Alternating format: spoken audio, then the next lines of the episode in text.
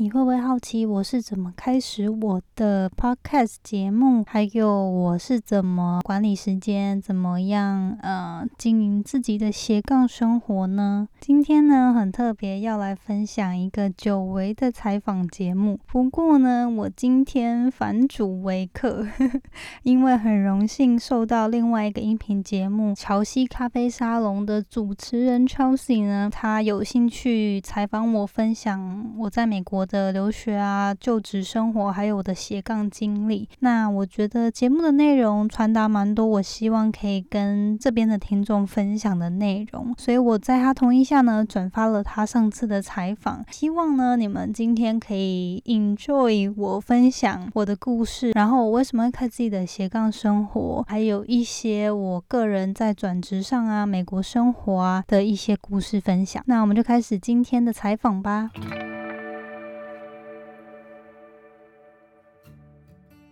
Hello，你现在收听的节目是《那些学校没教的事》。我是 Janet，是这个节目的主持人。在这里，我们会分享各种关于自我成长以及打造软实力的实际应用工具与心法。我致力于分享如何学习那些传统教育没有教导我们，但是可能影响我们达成人生成就的各种技能。这个节目会透过我分享个人的经验和心得，以及采访在生活中已经创造他们独特个人成就的人，来分享他们的故事与见解。那现在就让我们一起开始学习那些学校没教的事吧。今天呢，我邀请到同样也是音频节目主持人的 Janet，分享她在美国担任产品经理以及她的斜杠故事。Hello Janet。Hello Chelsea。嗯，Hello 大家好，我是 Janet。那我是台湾花莲人，然后目前在美国已经住了大约五六年的时间，就是从大学毕业后就来这边念书，然后现在目前。现在目前呢是在美国旧金山这边工作，然后从事软体业相关的呃，就是产品经理的职位。呃，大学的时候就是就读资工系嘛，那不过因为当时就是有嗯意识到自己好像对 coding 本身这件事没有太大的兴趣，不过还是对于新的科技啊，或者是 problem solving 这种，就是透过。技术、科技技术去影响人类生活这这件事情本身很感兴趣，所以当时就想说，哎，呃，就算是也很幸运吧，家人支持我，想就是鼓励我出国念书。那那时候就想说申请看看，所以就透过硕士的时候转换跑道，从硕士开始就比较从事在啊做 project management 相关，就是专案管理跟 production 相关的角色。那从那时候开始就比较着重于在开发软体，呃，游戏软体啊，或者是娱乐相关的比较有互动性的呃三三 D 软体，嗯，然后对，所以现在就是自从毕业之后就开始从 project management，呃，project manager 开始做，然后现在是科技公司的呃，在从事 virtual reality，就是虚拟实境软体开发的产品经理这样。所以你目前的话就也是产品经理，对。那你之前就是，嗯，毕就是你决定转换跑道的时候，有没有遇到一些就是困难，或者是说，嗯，刚开始没有办法立刻就找到比较自己想要的？对，我觉得其实有。然后我觉得最多的应该算是因为我从硕士的时候就开始。慢慢开始转换跑道，然后我觉得那时候就有经历过蛮多，就是很茫然吧，然后也不知道自己到底在干嘛。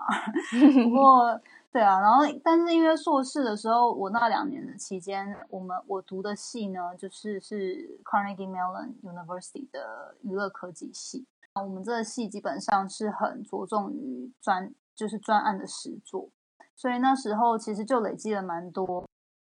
作品集吧。然后，嗯，因为科系的关系，跟业界就是我们系会蛮鼓励我们跟业界联系的，所以算是那时候就有点被迫得，嗯，开始接触，比如说 social networking 啊，就是要跟人家开始学交际，然后开始学说怎么去介绍自己，然后怎么去展现自我价值等等这些东西。然后那时候也有就是选修相关的课程，所以就那时候算是慢慢就是把自己从资工系的背景开始填入更多专案管理的技巧跟呃知识跟能力这样。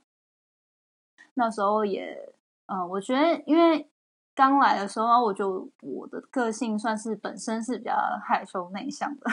然后 也我觉得是来美国这五年多来就转变了很多，变得比较会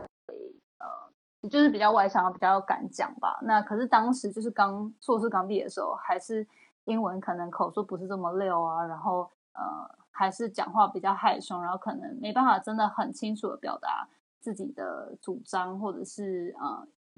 意见啊，或者是在辩论的时候很难真的去说服人家，所以那时候在找工作，其实真的花了蛮久的时间。但最后算是蛮幸运，就是有认识到呃一个同，就是我们硕士的我的大学长，那他刚好创业，所以我就加入了他的公司。那后来就在新创圈，就是跟着那个学长就一起啊。就是帮助他的公司成长，然后最近才从今年再换到另外一家比较大的公司，这样。哎，那时候的新创是在加州的，对，也是在旧金山。刚刚 是想说，嗯，加州的新创听起来梦幻。对，就是感觉大家就是这边就是新创的呃大本营嘛。对，那那时候因为其实。我我的我硕士其实是在滨州匹兹堡念的，然后但是我们这边有一个分校，然后我其实最后一学期就有来旧金山念，那就是毕业之后呢，再再花时间找工作这样。那你在就是第一份新创工作大概就是做了多久？第一份工作做了三年多，这样也蛮久的。蛮久的，对我觉得在这边，因为其实我没有在台湾真的从事过正职嘛，就没有在大的企业工作过，然后就毕业就来美国了。但是我在美国这边的同才很多都是可能一两年、两三年就开始会跳槽，然后最多都待超不太会超过四年。那要不就是真的可能他已经找到了他很喜欢工作，然后就可能待个很久这样。嗯嗯，然后对啊，所以我那时候也是。蛮算是待蛮久的。你现在又到就是比较大规模的，就是企业，你觉得从新创到大企业，因为大家会说，其实这两种组织对，不是不太一样的，甚至是制度啊，或者是公司的同事，可能那种感觉跟相处起来的，就是氛围也不太一样。那你有觉得有差异吗？嗯，差异其实真的蛮多的。那新创的话，嗯，我只能从我个人这两份工作比较，因为毕竟呃我没有其他比较值嘛。可我自己这样子的经历下来，是觉得新创的话比较是你每个人需要做的东西广，然后可是比较浅，然后可是大企业的话，可能就是层面涵盖的比较比较不那么广，然后比较深入，就是个人会专精一点。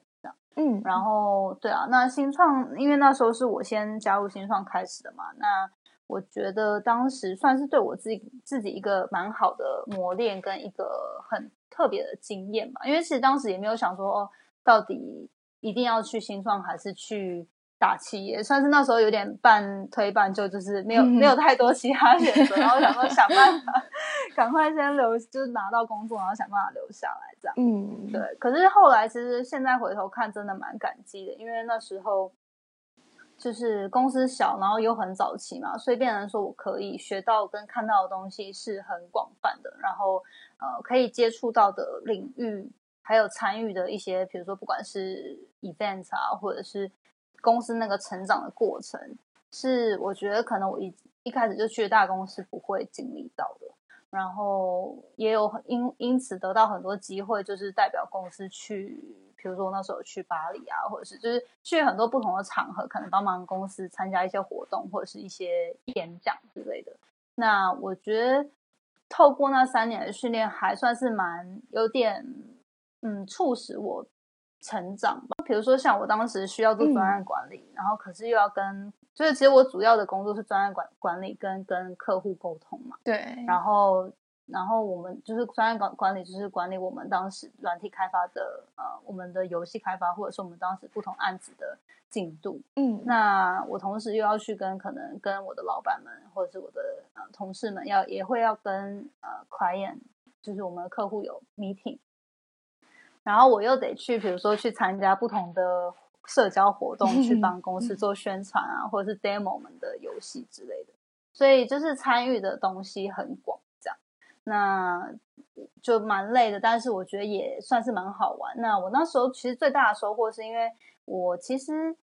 嗯不太知道自己到底职涯想要做什么，所以我觉得我们很多时候选择工作，可能是因为我们背景学了什么东西，对，或者是哎我们觉得对这东西还蛮有兴趣的。可是我们时间就这么多嘛，然后可能很专注在考试啊，或者是就是在某个领域。专精，其实我们没有太多机机会去尝试其他领域，嗯，所以我觉得对啊，那时候新创的时间还算是蛮帮助我，可能尝试到 marketing，然后尝尝试到 project management，然后又有比如说 business business development 之类的不同的领域这样。但是因为你刚刚说就是。也还不太清楚自己职涯做什么时候，其实应该蛮多人都还蛮讶异的吧？就是因为对我们来说，就是其他人就会觉得你就是很学历很好，然后也做了很多有趣的事情，那怎么会不知道自己要什么 的这种感觉？对对对对，哎，这嗯，好像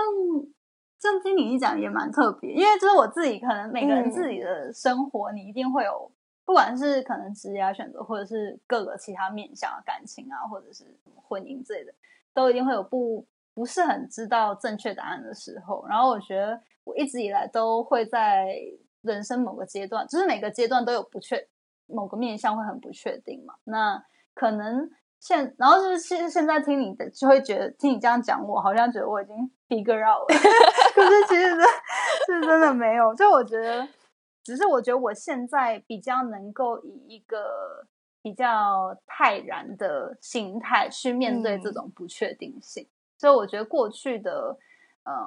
新创那三年，或者是哎，其实嗯，对啊，就是毕业后硕士毕业后的这几年，我觉得一直都还算是摸索的呃期间。那现在我觉得今年比较开始是我。我已经比较调试好心态，就是觉得说，呃，更知道自己是谁，然后自己想要什么，或对什么东西有兴趣。那虽然不是非常确定说我现在在做这件事情我要不要做一辈子，可是我知道近期我可能想要发展成什么样子，然后或者是我想要学什么东西，那就不会说一定要很强求，因为以前的自己可能就很想要清楚的知道，哎，自己未来会变成什么样子，会。去哪里，然后会干嘛？然后其实现在比较能，就是感觉是真正让自己更 focus 在当下，然后把当下做好，然后呃，同时就是一方面也也去摸索，哎，到底自己最热爱什么，然后一边尝试一边体验生活的感觉。对，所以其实比较像是心态上的调整。对，就是比较能够安定一点，面对生活的不稳定吧。就是别人看起来就会觉得说，哎，好像就很胜利组的感觉，为什么还是会有 像一般人一样的烦恼，然后或者是对自己的未来感到迷惘等等的？嗯，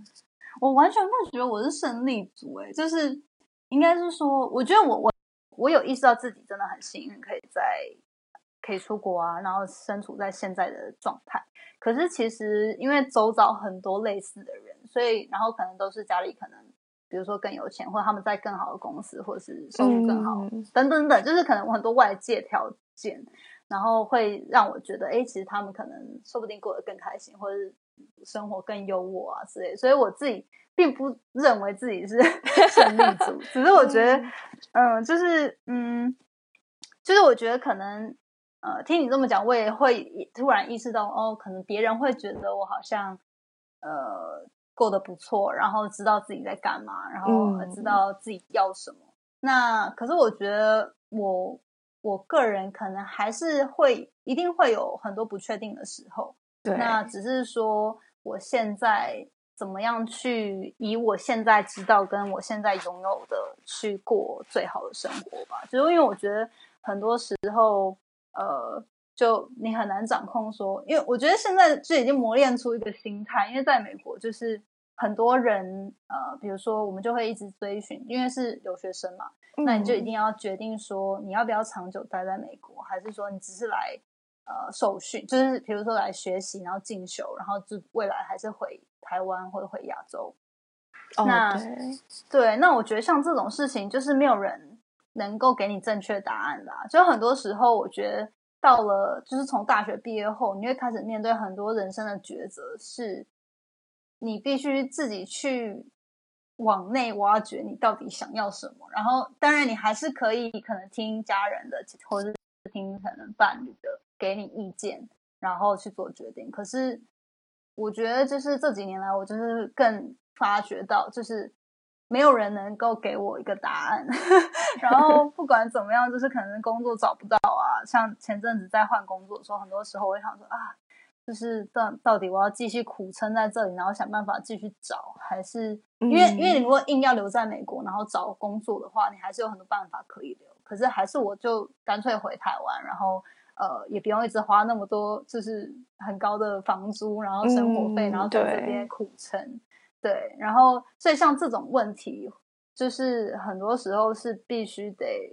你自己去想说，那你到底要不要？就是你到底想要未来什么样的生活，或者怎么样的发展，然后去做决定，对啊。那你是因为这样，所以就开始做自己的音频节目吗？就是分享的主题这样。对，呃，对我的 podcast 节目，就是叫做《那些学校没教的事》。嗯，那应该算是其实我在就是刚开始进入职场，就是在新创工作那两三年，就是最后可能一年多的时间，就会觉得说，嗯，在新创虽然一阵子了，然后可是我觉得我好像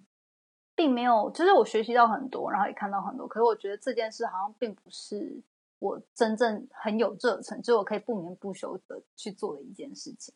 然后，对，然后那时候我觉得可能也没有真的培养自己太多呃业余的兴趣或嗜好啊等等，所以算是从那时候开始就开始摸索说，哎，那我到底自己假设我工作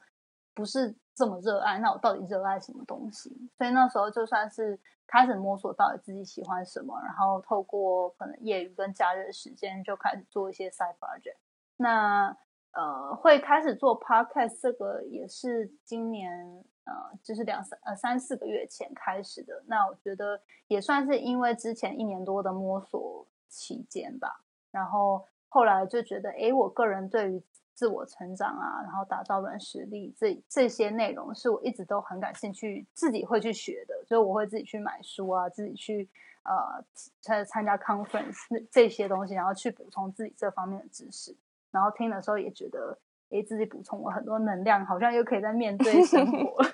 然后我就觉得，对。然后我就后来，但是我后来会觉得说，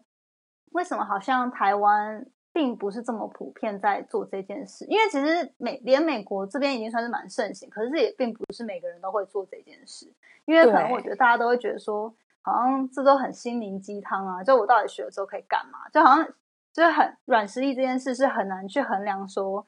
比如说我跟你谁 EQ 谁 EQ 比较高，或者是谁人缘比较好，就是这种事是很难像数学能力或者是什么语言能力去打打分的嘛。嗯，对。可是对，那可是就是我觉得像回到你刚刚说的，就是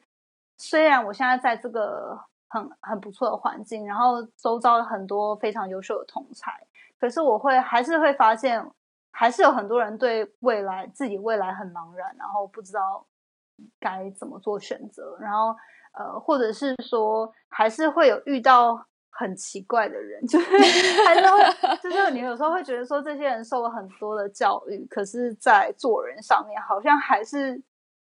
就是你会很难想象为什么会有人会做一些选择，或者会为什么待人处事会这样之类的。对对。然后我就对，所以我觉得自己算是因为这样子，自己想要学，然后也觉得，哎，好像台湾很比较少人在分享这一块。所以就觉得，哎，那我干脆就研学过过程中，然后也来分享，然后可能就把自己所见所闻跟经历的分享给大家，然后同时也嗯，把我学到的新的东西也跟大家一起讨论啊，成长，算是一个想要建立一个成长的 community 吧。嗯，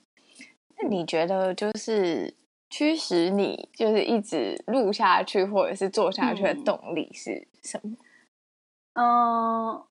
嗯，这有点我我不太不太确定哎，我觉得 因为我现在做了大概嗯算是开始，我想一下四个月快四个月对，然后像我昨天我们就是你知道吗？我就出去玩，然后回来还剪到半夜，然后我就想说。动力，我觉得是因为其实我真的在这个过程中觉得很开心吧。然后，啊，一开始是这样，然后现在因为持续每周都有发新的内容，然后开始陆陆续续会收到一些人给我，比如说在 Instagram 给我跟我聊天，然后或者是他就是在呃我的 Podcast 留言啊等等，然后就跟我说我分享的内容对他们很有帮助，然后。就是，或者是他们会期待我每周发的东西，就是让他们感觉到听了之后很充电，然后就看到这些东西，我就觉得哦，超级感动，然后就会觉得好像开始有一种义务跟呃责任，要要继持续下去，对，然后对，但但不是是有压压力的那种啊，就是是另外 extra 一个动力，就是觉得说，哎，我自己喜欢分享这件事，然后现在同时也有人想要听。然后我就觉得，哎，做起来很有动力，或者是就是时不时会想到说，哎，好像这主题会有人想听，然后可以可以录起来分享，这样对。对，因为我觉得就是收到听众的回馈，应该是算怎么讲，蛮感动的，超级感动。对啊，对啊，就是熬夜剪也可以哦。对啊，嗯，然后就因为会觉得说，这个东西就是毕竟是我个人。的创作嘛，跟我自己投入的时间跟心血去分享，或者是就是把我个人的经验传达给，就是分享给大家，或个人的故事，就是说给大家听。嗯，那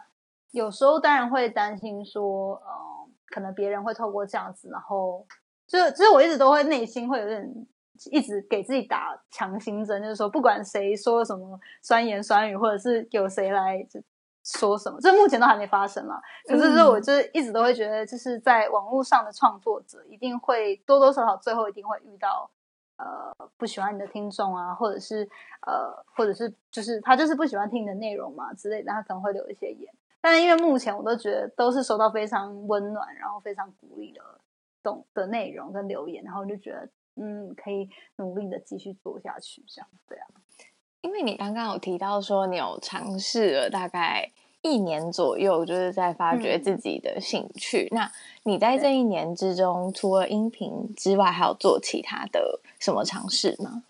嗯，我那时候因为我就是在想说，我到底兴趣是什么嘛？嗯，然后那时候就觉得，哦，我个人就是很喜欢美食，然后 然后可能对于减重啊、健身这些也蛮感兴趣的，所以有大概半年多的时间，我有。尝试做过 online 的那种 wellness coach，就是自己去呃，透过自己去体验健身啊，跟饮食控制，然后呃，去分享我的经历，然后去可能邀请大家一起来跟我一起运动，或者是改善饮食这样。所以这是一种。那这个话就是我当时是发现，呃，自己可能就是我我很喜欢，然后自己也觉得，哎，自己对可以更了解我们到底吃进什么，然后怎么去更。保健自己的身体，然后很多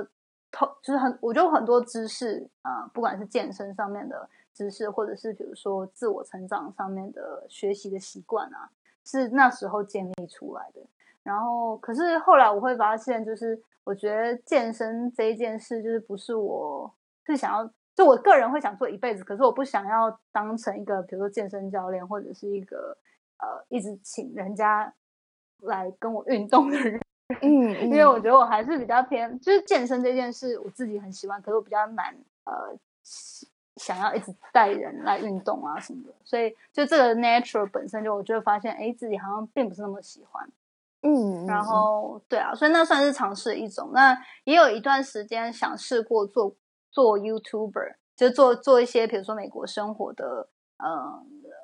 影经历对影片，然后就是可能分享我这边的工作跟生活，然后呃美食啊、旅游啊等等的。然后后来就发现影影片对我来说还是负荷有点太重了，就是真的，对我还是有点难，就是可能我跟大家一起出去，然后一直拿相机拍来拍去，然后我就觉得压力有点大吧，然后会觉得说那时候会觉得很恐慌，就是可能做什么事，然后是不是就要拍下来？对对对对，所以那时候就觉得，嗯，影片好像也不是一个永续的方式。然后后来就是可能算是半年前吧，然后我就又开始认真思考说，那我到底要透过什么样的媒介？去分享什么样的内容，然后呃也有就是呃上了几堂线上的课程啊，跟看了一些书之类，然后就后来就觉得嗯，好像我就是对个人成长这一块特别感兴趣，然后透过 podcast 的方式去分享，好像也是目前比较能永续经营的方式，所以我就想说好，那给自己几个月的时间，就先这样子试试看，这样。子，所以目前还是在呃。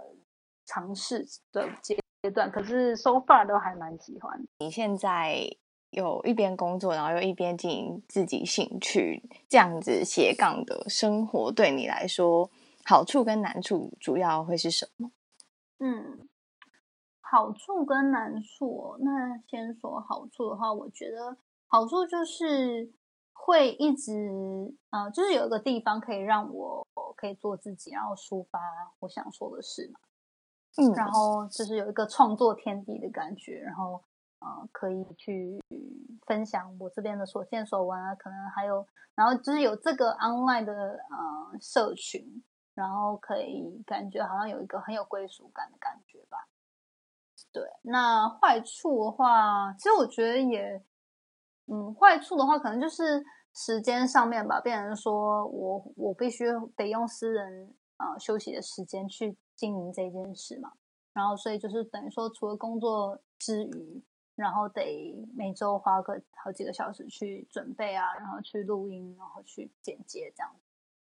嗯，其他另外一个好处，我觉得可能就是，呃，我觉得好像算是好处也是坏处，就是 因为要一直创作嘛，你要去一直想想新的 idea，或者是你要分享什么，然后所以我觉得你会得强迫自己说。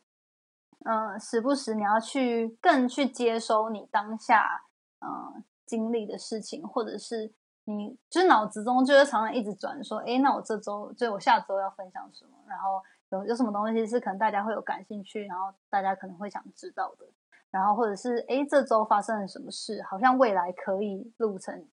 那个 podcast，所以就是变成说，我觉得好处是同时激发我自己常常要去收集灵感吧，然后。呃，也会督促我自己要不断的学习新的东西，因为我才有东西分享嘛。嗯，那坏处也变成说，就变成说你要一直算是少更有自制力，或者是更有就培养起那个习惯，说你要一直去学新的东西，然后去呃分享啊，然后把自己所见所闻说出去，这样，就有好有坏，对啊。嗯，那你会不会有就是刚开始可能录音频的时候，会不会觉得说，哎？真的有人要听吗？什么？因为我自己当初 就会觉得说，嗯，真的有人要听吗？这样子，嗯，对的，这种就是声音之类的，对，这一定会有的。然后，可是我觉得我算是当时没有顾虑太多，因为自己之前就像我说的嘛，我有尝试过分享健身的旅程，跟就是在线上创作的这样的经验，就可能做影片跟呃定期，比如说 post social media 这样的经验。然后，所以我觉得，就是，所以我了解，就是粉丝本来就不是说，呃，你一开始就，就是你一开，你一开始大家就会来追踪你啊，或者是跟你互动啊什么的，就是一定是需要时间累积的。所以我其实本来就算是这次开始的时候就没有期待说，哦，一定要，嗯。就是就没有担心太多会不会很多人来听，因为我知道一开始一定没什么人来 听，就是先逼迫身边的朋友听完一轮。对对，然后就是也透过，因为我是有我的节目是有自我自己分享跟采访别人的嘛，那所以也有透过，就是可能如果采访他人，然后就请他们也帮我宣传啊分享这样，所以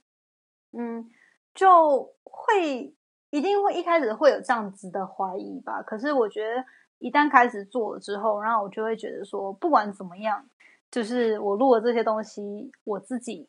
很享受，然后我自己也觉得，哎，这东西是算是我自己一个的记录跟一个抒发，然后最后最终最终不管怎么样，一定会有一个人听，就是我妈。所以我觉得就是不管怎么样，如果你知道你一定不管是谁嘛，可能对你来说是其他家人或者是或者是你的好友，所以你知道一定就是你生命中一定会有那个，不管你做什么样，然后或者是你。呃，尝试的失败，他们还是一样爱你，一样支持你的那那那群人。就我觉得，就是你就先一开始如果很单纯的话，就先想象说是为他们做，然后他们不管怎么样都会很喜欢，都会很引我为傲那种感觉。就算是一开始是以那种心态开始做，这样。嗯嗯嗯，对啊，嗯。那你怎么样是管理你在政治啊，然后跟就是录音频节目？之间的时间，或者是不一定是音频节目，或者是兴趣，或者像你刚刚提到说还要健身啊，或者是出游啊 之类。对，呃，时间管理上面的话，其实我现在就是，其实我没有用什么，我我不是什么真的很 fancy，有什么任何方法，就比较偏是，嗯，我每周有给自己设定合理的目标嘛，比如说我自己的频道。要每周一定要出一集的话，那我就得，呃，就以前的经验来说，就是可能至少五六个小时得花在准备这个节目上面，就是包括全部的东西。那呃，那这样子的话，就变成说，如果我当时我当天，呃，就是当周原本得花在准备节目的时间，我得就是可能要出游或者有其他事情，那我就得。想办法安排其他空档去去填补嘛，所以我也没有真的用什么什么特别的方法，就是比较偏，就是真的很简单。就是如果说我的目标是这样，然后我需要最后完成的事情有哪些，然后就是等于你得排好优先顺序，然后。该牺牲的就得牺牲啊，比如说这礼拜我就不能看剧了，或者是 对，或者是就是朋友约我出去吃饭，我就得婉拒。然后呃，比较偏向是，你给自己设定好清楚该做好的事情之后，你就可以清楚的知道说，那你这周的行程是怎样，有哪些东西是不可避免一定要做的之外，剩下的都是你可以选择你要怎么安排你的时间嘛。那有时候就变成说，你一定得做一些牺牲啊。所以我的方法就是这样，就是就是当周要完成什么，那其他的时间要怎么分配这样。那如果说呃，就有时候得牺牲的就得牺牲。但我觉得最重要的是，就是自己要给自己合理的，就是你要懂自己到底要什么，跟呃怎样是适合自己的步调吧。因为我知道有些人是他可以做很多事情，可是他同时也。可以照顾到他的 social life，就是嗯，就有些人对，就是有些人他可能就是像我自己的话，觉得可能是我得牺牲掉一些事东东西嘛。对我也是，对。那有些人他可能，因为我我觉得我个人是睡觉休息也很重要，然后我自己想达成的事也很重要。那朋友 就是 social 这一块是比较次要，可是就是如果说有些人他是。都很重要，或者他有其他 priority，也就是更重要的话，那就变成说他还是要取取舍可能其他东西，这样对啊。我觉得两者都能兼顾，还蛮厉害的耶。你说工作跟。是个人的东西吗？就是呃，个人东西，然后跟工作，然后还要有就是社交活动，就觉得对很难，真的非常难。然后你还要睡觉的话，你可以睡觉，完全很难。对，可是我觉得我不确定台湾就是大家上班族下班之后，然后是怎么去社交，就是大家一般习惯是怎么样。可是美国这边的话，我觉得还算是。就是一般来说，下班后比较不会还是约可能吃饭喝酒，就至少我我的我跟我同事或我的朋友比较不会啊，顶多是周末会约。所以如果说像我的话，就变成说，那假设我知道这周末有约的话，我可能就把我原本周末要做的事情变得变成是平日晚上原本休息的时间改成要做这些事。哦，所以他们在就是工作，可能下班之后，大家不会说，哎，那我们一起去吃个饭什么的，就比较少这种。嗯，比较少哎，对，就是至少我的同事圈啦。可是我也知道有些人会，就是有些人可能会一起出去 hang out。但是我觉得这边的一般来说，一般美国人好像都是比较以家庭为重啊，可能下班之后就赶着回家，然后跟家人吃饭啊，或接小孩什么之类的。对。而且年轻人可能比较会，对，我说是因为通勤时间很长，通勤时间都很长，要塞很久的车，然后哦，然后因为外食很贵，所以除非你就是那种单身人士，然后想要在外面认识新朋友嘛，才会比较去呃主动，就是可能跟大家约在外面啊，或什么。一般来说，有家庭人就是想要省钱嘛，或者跟家人一起吃饭，所以就是会回家或在家吃，对啊。嗯嗯嗯，还蛮有趣，因为可能台湾比较小吧，就是大家对，就是下班之后同事临时约一下，好像也蛮常见的。对，那大家都是对啊，一般都是出去吃嘛，就是下下班会常常就一起约吃晚餐吗？我觉得其实也不长，只是偶尔有人突然提议的话，然后你刚好没事，他们可能就就会一起去。嗯，就聚会这样子，因为可能大家回家顶多最久也就半个小时。对对啊，你有没有想要跟听众分享的话？嗯，最后我觉得就是因为因为毕竟我分享的东西跟软实力有关嘛，所以想跟你的听众分享的话也是比较 偏正能量相关一点的。可以可以，对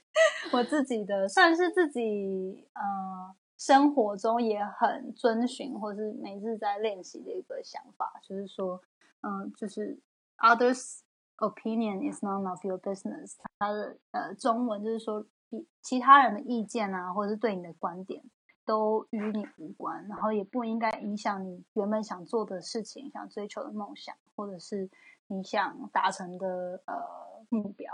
所以我觉得，像我们刚刚讨论也有讨论过嘛，会不会说，哎，因为没有听众要听，然后我就不去分享，或者是呃，会不会因为我考的不好，所以我就不去做一些呃，就就连考试都不参加，类似这种，就是就是这这种比较偏可能什么出国考试啊，或者出国准备之类的，就对，比较不是学校。可是我觉得很多时候，嗯，尤其是像亚洲女性嘛，就我们我们都很能，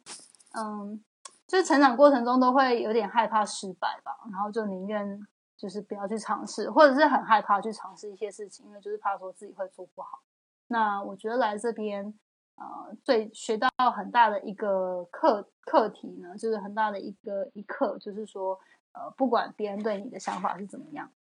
你内心呃，如果真的很想做一件事的时候，他一定就算你一开始可能真的逃避他，或者是没去做，他一定会一直回来，就是。又回到你心中，然后你会一直想这件事。然后我觉得一旦有这样子的时候，我觉得就是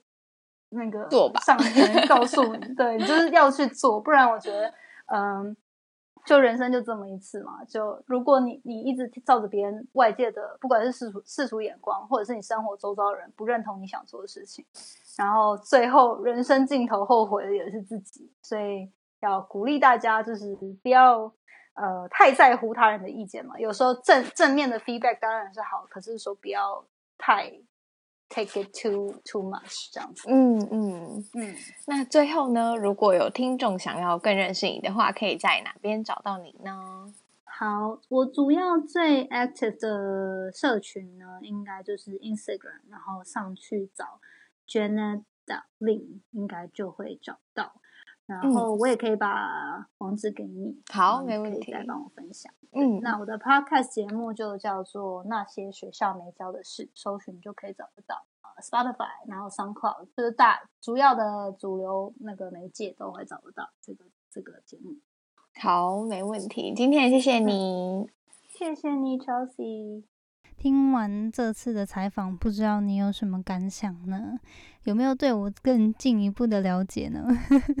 大家有听得出来我在跟他对话说一开始蛮紧张的吗？不知道为什么当他人节目的宾客反而比自己主持更紧张。不过到后来我觉得我们谈得很开心，而且也有真的有擦出一些火花，然后分享了一些平常可能我不会去聊的一些主题。所以希望呢这次的分享对你也有收获。最后呢，我想跟大家提醒。在今年年底呢，我打算在上一集有分享做一个小小的新活动，那就是九十天新生活计划。这个活动呢，其实最大的目的是我希望可以在新的一年建立新的目标以及新的习惯的时候，能有一群人可以互相督促以及互相支持跟鼓励。一开始这个活动的发想，就是因为我个人是蛮需要外界督促的，那有外界的鼓励呢，我还比较能够就是。支持下去，然后达到一些我自己给自己的目标。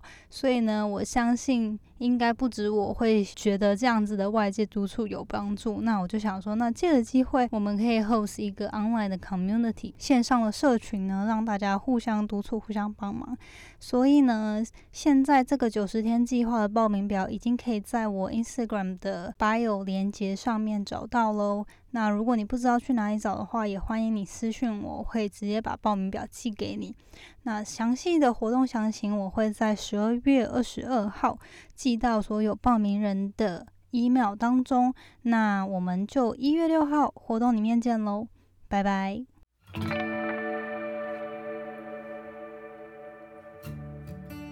最后，谢谢你收听那些学校没教的事今天的节目。你的反馈是我持续经营的动力。我也很希望可以听到你对于这次节目的想法，